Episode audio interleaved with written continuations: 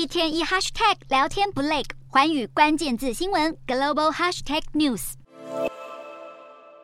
各地区域紧张加剧，地缘政治风险骤升，西方与俄中阵营的抗衡壁垒分明。被美国与盟邦列为头号竞争对手的中国，在科技战的摧残下，试图另辟新道路。外界普遍认为，中国所谓的新发展道路，就是习近平常挂在嘴边的科技自立自强。港媒《明报》十三日刊登文章指出，习近平本月考察内蒙古呼和浩特市中环产业园时，除了高喊科技自立自强外，还再次拿出“双循环”这个词，老调重弹。所谓的“双循环”是习近平在去年二十大等重要会议提出的新战略，意思是把中国内需作为驱动经济的主要动力，并同时保持对外开放，当做经济发展的次要元素。但与往常不同的是，习近平这次谈到“双循环”，只强调要把国内大循环搞好。应对极端情况之后，还意有所指的抨击一些国家搞霸权、搞垄断，想让中国当附庸。专家分析，习近平强硬的言辞似乎是要为中国与全球供应链未来可能的彻底断钩做最坏的打算。报道分析，内循环产生的背景是中国清零封锁时期，当时外资转移阵地，迫使北京只能靠内需拼经济。然而，疫情三年后，供应链复原，但美国又以去风险的名义引发与中国的激烈对抗。如今，西方从科技业下手，试图打击中国内循环，虽然能阻碍中国取得先进技术，但可能也不利于自家企业在海外的扩产，多少影响自身商业利益。